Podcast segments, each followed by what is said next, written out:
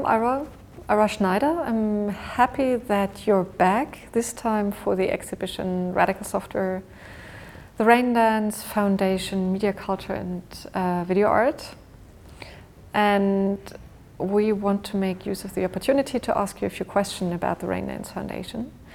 So, uh, very simple, how, how did you arrive at the Raindance Foundation? What did, where did you come from? Well, uh, I came from doing video the first time in Antioch, uh, Ohio, with Frank Gillette, and then doing the uh, TV as a creative medium show, uh, showing the wipe cycle installation. And then there was some uh, disagreements between myself and Gillette and I went off with some other people to form a group called Global Village.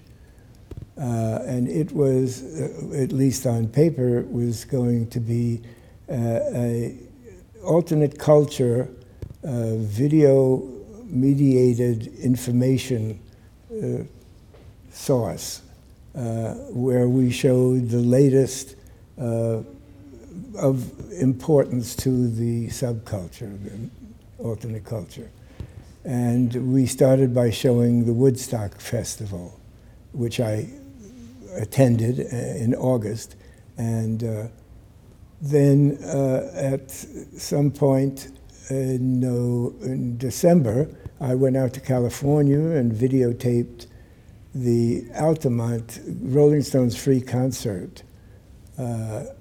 Uh, and I returned to find that my partners said that they wouldn't allow me to show it at that weekend night's showing because they had announced the Woodstock, uh, which we had been showing for four or five months.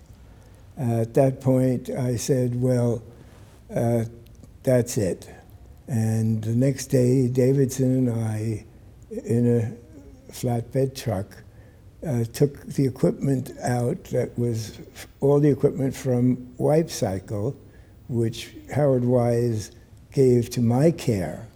And we took all that equipment and videotapes uh, from uh, Global Village and brought them to my apartment, which is uh, what surrounds the making of Radical Software number one.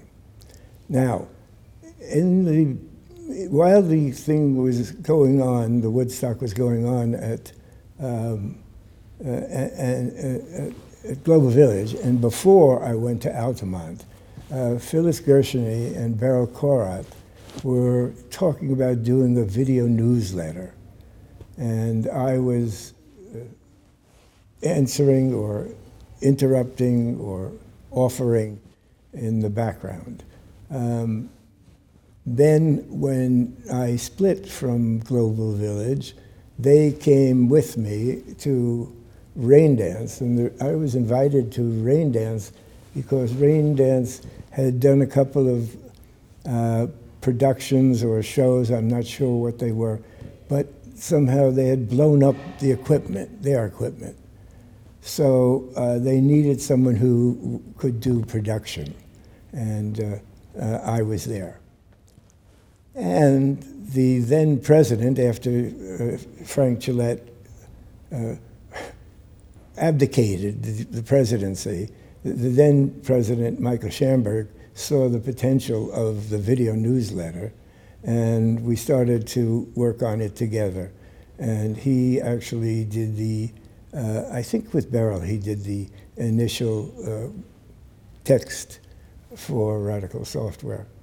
Um, I, I gave him the uh, honor of being the publisher, though I did the practical thing of getting the, the typeset and going to the printer, et cetera, et cetera.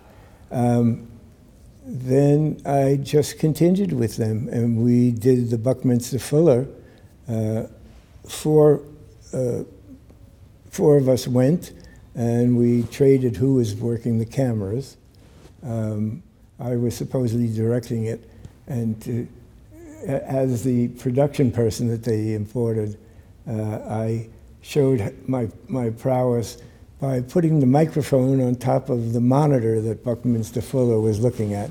And so we have a 60 cycle hum in that, in that shot of uh, the director's shot. Okay. Anyway, so we continued to do uh, a variety of things that uh, dealt with Earth Day um, and with uh, stopping from using fo- fossil fuels or recommending not using fossil fuels. Uh, I'm not sure what else I was doing at that time. We were trying to figure out how to get good editing uh, because the Hauptzoll, the half inch, uh, first generation, had no in point, no sync point. Uh, and so there were various schemes we were investigating. Uh, I, will wait for the next question. One centerpiece of the exhibition are the media primers. Yes. Um, which are four videos by you, um, Shamberg, Ryan, and uh, Gillette. Gillette. So could you, uh, could you elaborate a little bit? How was this produced and what impact, if you thought about that, what impact was it supposed to have? Absolutely. This was for the Raindance Corporation. We were trying to figure out something that would attract uh, an output source, uh, uh, uh, broadcast or cable, but some, something that would pay for our output. And so we each gave a hand, we each tried our hand at putting together uh, what we call media primer. Uh, uh, Gillette gave up and said that his was a, a, a rejected pre-prototype, which we still, which I kept. I didn't throw it away. Uh, and Shamberg was more interested in the political machinations of the Republicans and Democrats at that time. And uh, the idea was that we go out and video things and then come back and the tapes go in a, a videotheque where anybody, any of us, can choose any of what was recorded by whomever and include it in our uh, media primer. And so it was Ryan and I who did most of the exchanges. I, but I see one time I saw in three of the, the media primers a shot that Ryan did in Berkeley, California. Uh, and, and so um, this was uh, very good to see one next to the other, although I would have preferred them on a monitor, uh, to compare uh, like the, the view of the producer. Did you take a specific um, position as to um, copyright and authorship? I remember, at least in Radical Software, that you had a copyleft That's sign. right, it's an X. Yeah. And how did this apply to the video works or even installation works that you've created? Well, at that time we were very um, free and decided that we would do much more in the future and that this early stuff that we were doing could be disseminated freely as promotional. And did you change that later on? Yes. yes we returned to reality and I put copyright notices on things. And still, usually don't sell them. We did the reconstruction of Wipe Cycle. Basically, Daniel Heiss did the reconstruction of Wipe Cycle, this installation that was shown in 1969 in TV as a creative medium and was created by Frank Gillette and you. Yeah. What was the the idea behind combining um, live image, uh, broadcasting, time delayed image? Uh, yes, the idea was to include participation in the art piece and to use the time delay to distort and to entice people to interact physically. In other words, move around or dance around, uh, while they are also seeing uh, pre programmed, pre recorded um, sequences of what was going on in the culture at the time in a, in a small way or in, in like uh, crowds of people on the streets. And how did people react to that? Do you remember that? Uh, it seems they reacted very well to it. And uh, a guy named Michael Shamberg wrote about it in Time magazine. Um, in fact, we're known for Wipe Cycle. And uh, I think it came out very well. It, uh, I looked at it and it came out very well. And I'm sure you'll be able to make the little changes I suggested. And could you tell us a little bit more also about the idea of echo? Oh, yeah. Uh, while I was uh, playing around with the cameras at our loft, Paul Ryan was working with them first, and I noticed what he was doing, and so I started to get a second camera into the situation, and then suddenly uh, there was a time delay in the first situation, and then I trained my camera on the output of the time delay, and I mixed it in with the first camera on the monitor and uh, uh, the live camera on the monitor, and together they started to reproduce figure following the figure, following the figure, uh, a visual echo. And over the years, I've redone it about 10 times and improved it. And this is the most spectacular improvement because this is the first digital use of it. Before it was always analog and always ooh, chancy. It was always, always you know, keep flicking it. Okay. Uh, again, there is the idea of discovery that people, it, it, it unleashes or it, it, it allows them to express themselves in movement. Uh, you noticed that effect.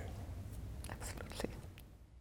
Um, but coming back to Raindance, talking about Raindance, um, very often a number of names are um, cited, which is Marshall McLuhan, Buckminster Fuller, Gregory Bateson. Um, what impact did this really have on your work? Would you really read that, discuss that, or was this more some patrons who uh, would accompany you? Well, I was trained as a scientist, and while I was working on the project for my master's thesis, which was designed by my master professor. It was totally boring, and so I started to make films on the side. And this was at, in the start of the 60s when there was a reawakening of, uh, of liberty in the United States, and particularly in Madison, Wisconsin, where I came back from a year in Europe to do my graduate work. Um, I started to make short comedies, and then I, I curated film series that the American Film uh, Festival in Madison wasn't aware of I, because of my year away. Uh, I was into existentialism and into a theater of the absurd and I added that to my films. Um, and uh, there was a mix of things going on with uh, music scene and also Indian music was coming through with Ravi Shankar and a couple other groups, and jazz was coming through, and we were going to Chicago to see Coltrane, and we were going to Chicago to see uh, Smokey Robinson, The Miracles, or to Milwaukee to see Martha and the Vandellas, or to Racine to see Ike Tina Turner. So there was a celebration of American culture and what was going on at the time. And I thought, well, I could document it. And the only thing that, that I did not do was to have sync sound uh, because I had a Bolex and it meant winding it up every 26 seconds. Uh, I then developed uh, uh, the idea well, why don't I just do collage? And so I call these things information collages uh, because they are, they're not totally, in fact, they're anti narrative, uh, but they are Uh, related. In fact, I just won, award, won an award for a film that started in 68, and because I ran out of money, I continued in video. And if, I, if you say finished, then I finished in 2017. And it's called More or Less Related Incidents in Recent History. And I keep adding to the incidents that I include. It won a, a Best Short Film Experimental category at the Paris Short Film Festival last year.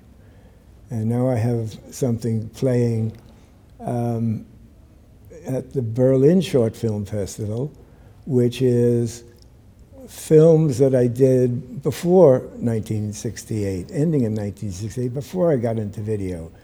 And I went broke on my last film and decided that it could not go on, and I, would have to switch.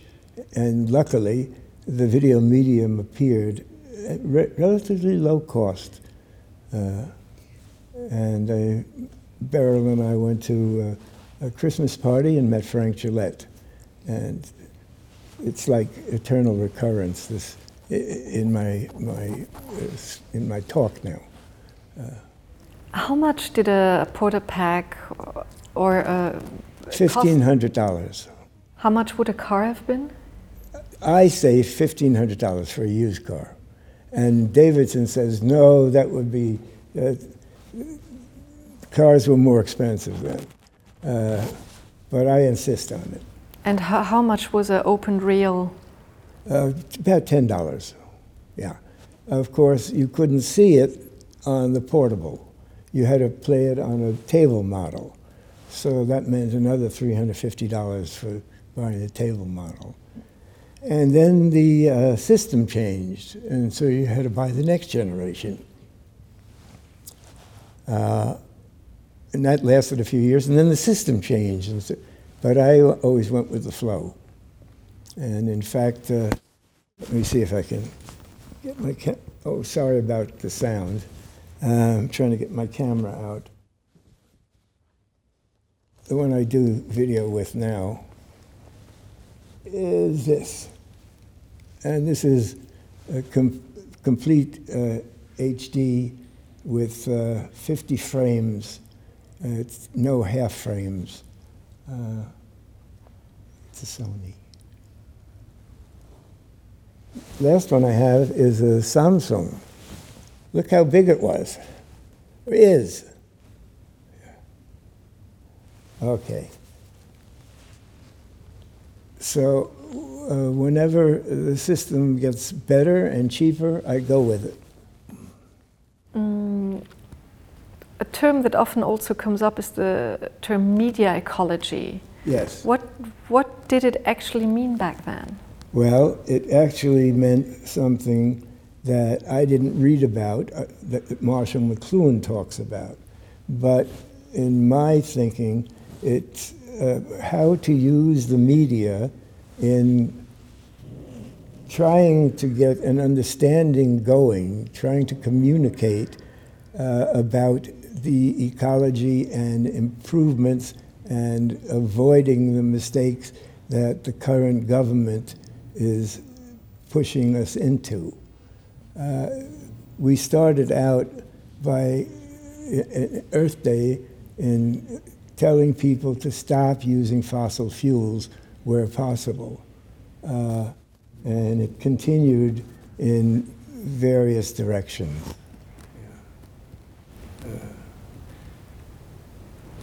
Where do you think was the greatest impact of, of Raindance and radical software, both on, on the arts but also on political culture? It kind of infiltrated. It was never like uh, the top thing, but it's I I get feedback from people that oh it changed my life. Uh, that section. Uh, changed the way I dealt with the equipment after that. Or, there, it, it, it, affected people. And the thing is that it was all based on people sending in material. Uh, we really did very little of going out to find stuff. People were attracted to us. Uh, my part of it was really more on the, uh, let's say, the management production side. And Beryl took care of the text. That's what she, she knew best. Good. Is there anything else you would like to add? Um, well, I was going to start off by saying that I'm anti semantic and I don't want to talk about it. But then I changed my mind and decided not to say it. Good. Thank you very much. Okay.